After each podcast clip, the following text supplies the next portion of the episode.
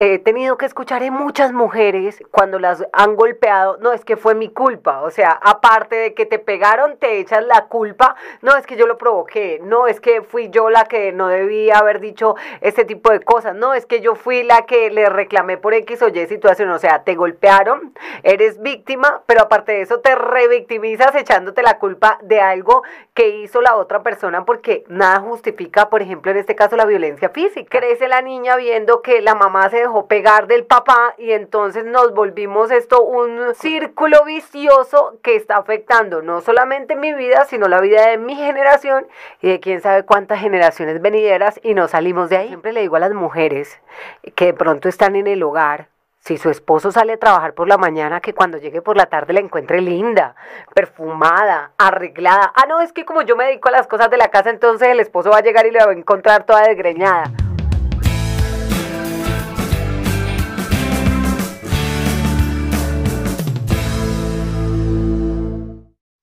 Hola, ¿qué tal? ¿Cómo están? Un abrazo para todos ustedes. Les doy la bienvenida a Transformados, el podcast. El día de hoy hablando de un tema muy importante para nuestra sociedad, pero sobre todo para nuestras mujeres, porque tristemente debemos contar que el índice de violencia en contra de la mujer, las situaciones de violencia en contra de la mujer continúan siendo eh, alarmantes en Colombia. Es por eso que he decidido tener una invitada muy especial para Transformados en este episodio número 5 y les voy a presentar a la abogada Camila Moreno. Abogada Camila, bienvenida a Transformados, el podcast. Adri, muchas gracias por tu invitación. Muchas gracias a todas las personas que nos ven, que nos siguen y que sigan invitando a este podcast tan formador, trabajando temas de interés para todas las personas. Me encanta tener de invitada a la abogada Camila Moreno porque es una mujer que abandera causas relacionadas en pro del bienestar de las mujeres en Colombia. Abogada, yo creo que uno de los temas que ustedes como profesionales en el derecho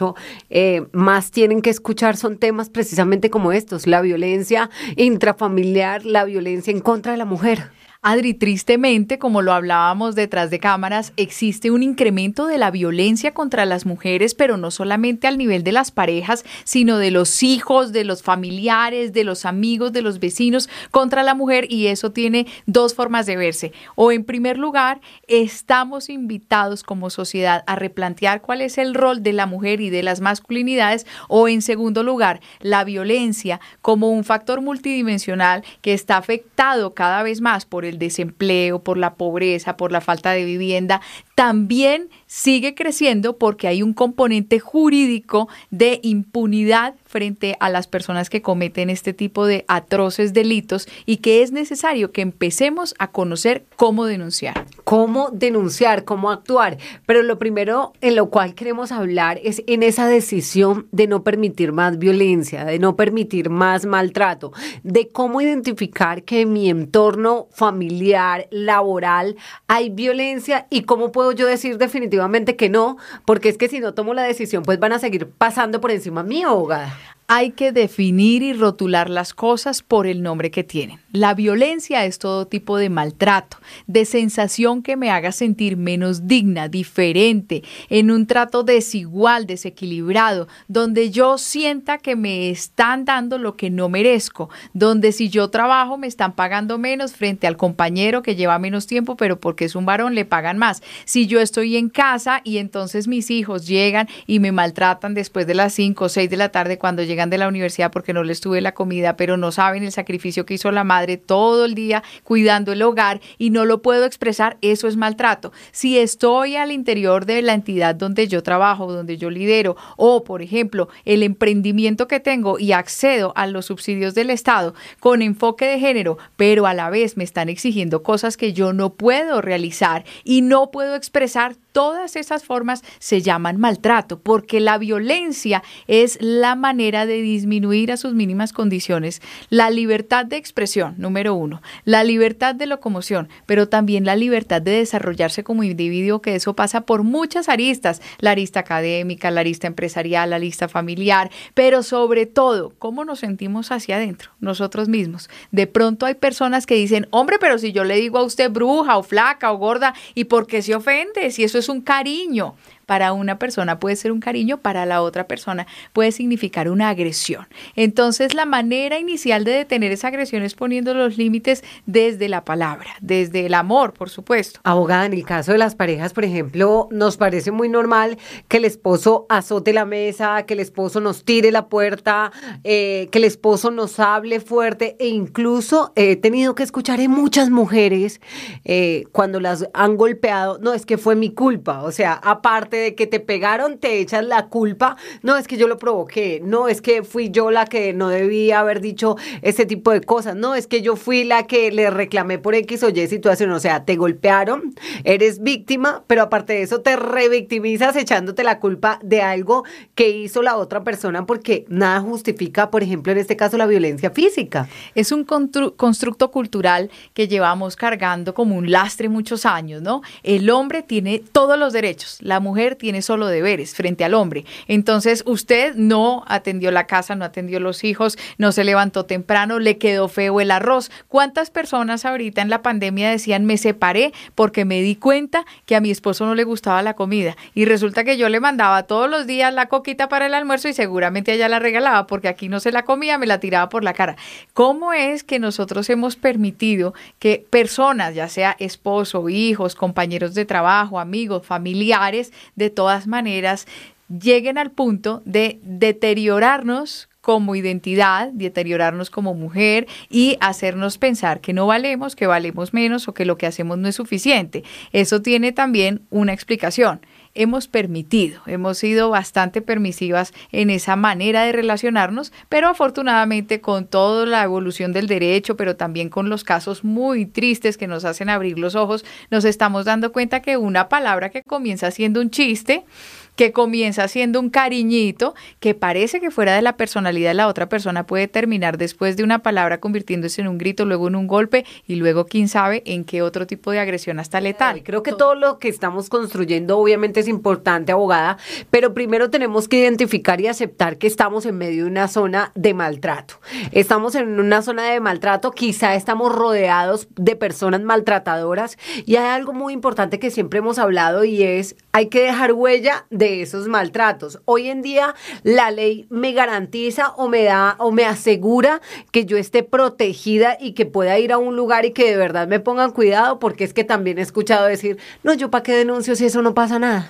Sí, lo que pasa es que no sabemos denunciar. La cultura de la denuncia se ha ido irrigando por todo el país y tenemos hoy publicidad en todo tipo de medios de comunicación, en radio, en televisión, incluso si, si ustedes se quieren acercar a un supermercado a denunciar o a través de WhatsApp o también algún servientrega, si son víctimas de violencia intrafamiliar y quieren mantenerse en el anonimato, lo pueden hacer hoy en día. Hay publicidad para todos y también canales y rutas de atención de emergencia para todo el mundo.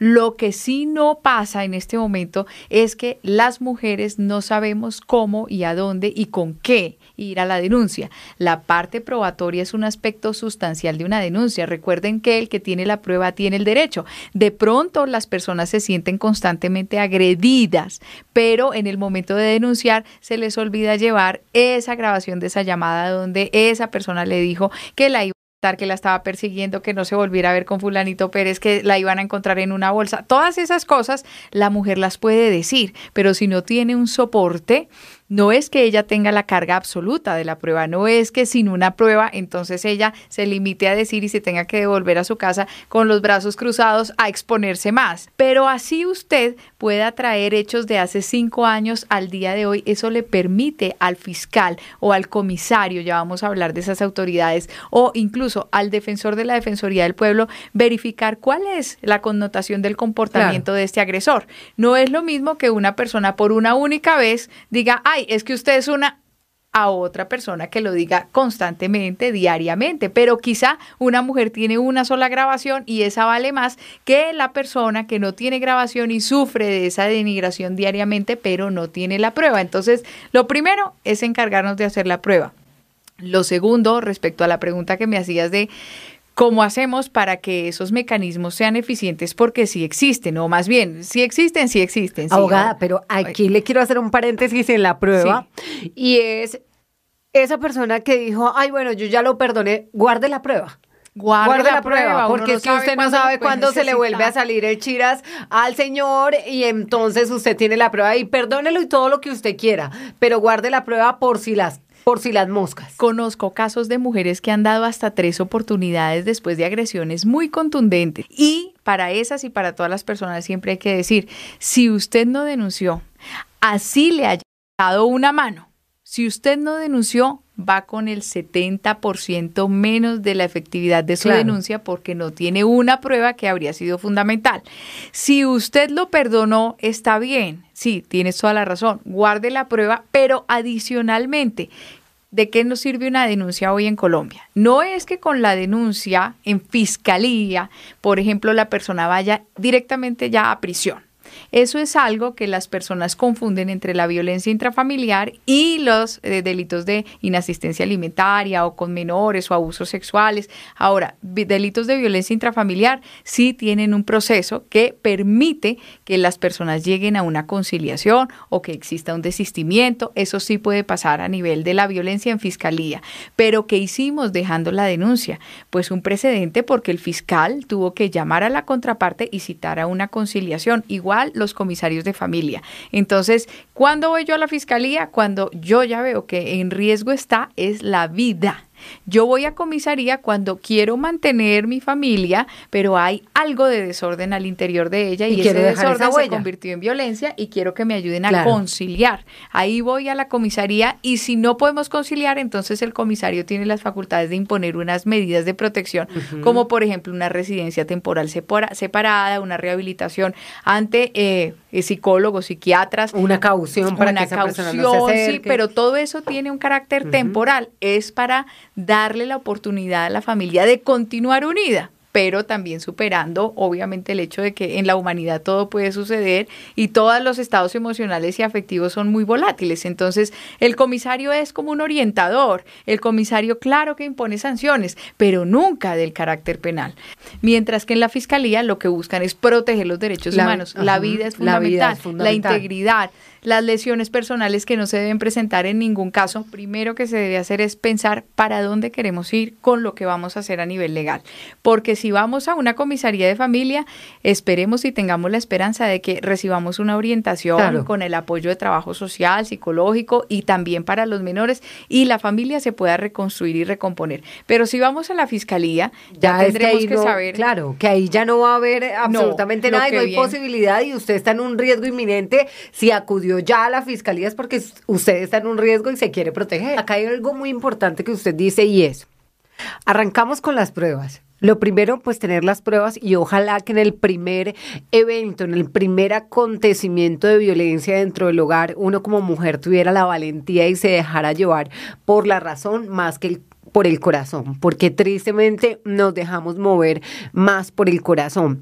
Pero eh, luego vienen las dos situaciones. La comisaría, que como lo dice la abogada Camila Moreno, nos va a permitir conciliar, nos va a permitir reconstruir y ya está el lado de la fiscalía, donde yo decido eh, prácticamente ponerle fin a esa relación y esperar que la justicia actúe en contra del sujeto que me violentó. Si yo decidí inicialmente hacer esto por comisaría y las cosas se fueron ya al otro extremo, ¿puedo avanzar a fiscalía? Claro, y la misma comisaría puede compulsar las copias del expediente completo a la fiscalía porque ellos tienen el deber de hacer un análisis bajo la sana crítica y bajo una figura que se llama la debida diligencia de los funcionarios públicos. Deben prevenir el riesgo sobre la vida y la integridad de una persona, sobre la salud de una persona que también es un derecho fundamental. Y si ve que esta persona es un acechador constante y que no sirvió, por ejemplo, la medida de protección de residencias separadas porque el señor le manda correos o que nos sirvió que le impusieran una caución o que no sirvió que le impusieran incluso las multas, entonces tiene que mandar como obligación, no como facultad, el comisario a la fiscalía todo el expediente para que la fiscalía entonces ya decida si esta persona es un peligro o no, si debe estar en la calle o no, si durante el juicio que le van a, donde lo van a acusar, esta persona podría continuar agrediendo a la víctima, entonces es mejor tomar la presa. ¿Cuáles son ese, esos tipos de violencia o qué está catalogado como violencia? Porque de pronto la persona dice, ah, no, yo sí le hablo duro, pero yo nunca le levanto la mano. O yo sí, yo nunca le levanto la mano, yo nunca le hablo duro, pero resulta que llega a abusar sexualmente de ella todas las noches. O sea, hay muchas situaciones que pueden envolverse en tema de este tipo de violencia en el entorno familiar o en el entorno laboral de la mujer. La violencia fácilmente identificable es la violencia física, es la violencia que dejó un morado, una equimosis, un golpe, un corte, incluso secuelas que pueden impedir que la persona utilice un órgano. Esa es la violencia que si uno va a medicina legal, el médico dice inmediatamente veo el morado, veo el golpe, veo todo, pero hay otra violencia que es la violencia psicológica, moral y verbal. Incluso tiene un sesgo hasta ahora ideológico espiritual y la Corte ha definido la violencia espiritual, que es cuando no le permiten a la persona tener el credo que ella considere pertinente. Pero entonces esa violencia moral es la violencia de las palabras, es la violencia de los silencios que agreden, de manipulación, es la violencia de la persona que, como decían ahora bastante los, los o dicen los psicólogos, que hace un contacto congelado. O sea, un contacto que hace daño, que parece que fuera con una piedra, pero está ahí. Y que es una persona también que manipula a la pareja y entonces por esa razón sus libertades se encuentran restringidas. Esa es la moral. La violencia sexual es muy importante tocarla porque las mujeres naturalizamos que si el hombre llega borracho a las 3 de la mañana y quiere tener relaciones sexuales con su pareja, es deber de la pareja cumplir a cualquier hora, en cualquier circunstancia y como sea. Eso no es cierto, porque desde que la persona tiene libertad de autodeterminarse no solamente para hablar y para expresarse, para exponer sus ideas, también lo tiene para cuidar su cuerpo y decidir qué quiere hacer con él. Entonces, esa violencia sexual ha crecido bastante a tal punto que ya esos padres, por ejemplo, o esos eh, esposos, incluso después de que eh, conocí un caso muy tétrico en, en Boyacá, la mamá no quería tener relaciones con el papá y el papá se fue a buscar a una hija rápidamente. O sea, pasó de la, la, el cuarto uno al cuarto dos y él quería y sentía que era deber de las mujeres de su casa acceder atenderlo a él sexualmente todo lo que él quería. Exactamente, eso es violencia sexual porque así como ellos se autodeterminan, nosotros también, nosotras también para ese efecto. Y una violencia económica. Entonces vamos en cuatro tipos de violencias. La violencia económica sucede cuando el hombre y también de parte de la mujer, no solamente del hombre. Estas, estas definiciones son para ambos, eh, sujetos. Entonces, eh, la violencia económica significa que el hombre restringe su billetera o restringe el dinero como si se tratara de la moneda de cambio de libertad de la mujer. Cuando existe ese lazo de dependencia, ellos aprovechan para que la mujer no pueda realizarse, sino todo lo que ellos digan sea la última palabra, ¿no? Estas violencias ya están tipificadas en las leyes colombianas y en la jurisprudencia. No, no tengan temor de denunciar porque les aseguro que el caso de la amiga que nos está escuchando o viendo en este momento no es el primero.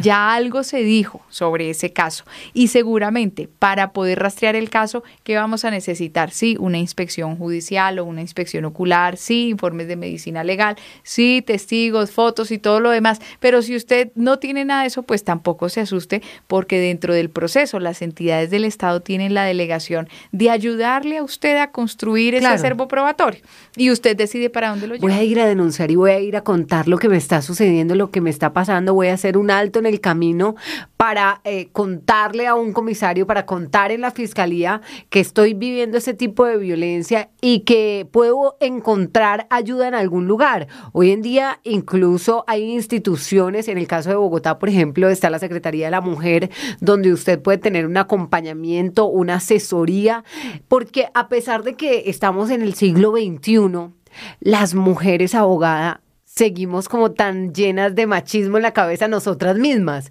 Entonces permitimos eh, o dejamos unas brechas tan grandes donde permitimos el abuso dentro de nuestros hogares, el abuso dentro de nuestros entornos laborales.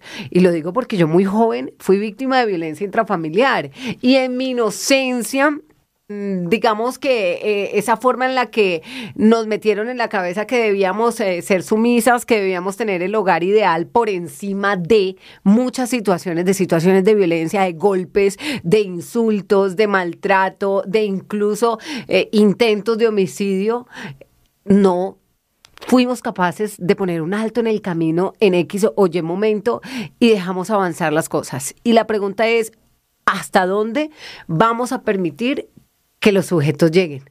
Hasta dónde vamos a permitir que como mujeres tengamos que vivir este tipo de escenarios y que incluso nuestros hijos estén viendo este tipo de escenarios y les parezcan bien, porque entonces ahí crece el niño viendo que la mamá le pegó, el papá le pegó a la mamá, crece la niña viendo que la mamá se dejó pegar del papá y entonces nos volvimos esto un, un círculo. vicioso que está afectando no solamente mi vida, sino la vida de mi generación y de quién sabe cuántas generaciones venideras y no salimos de ahí. Tienes toda la razón y es algo que yo veo en el despacho todos los días, Adri. Sacamos un caso victorioso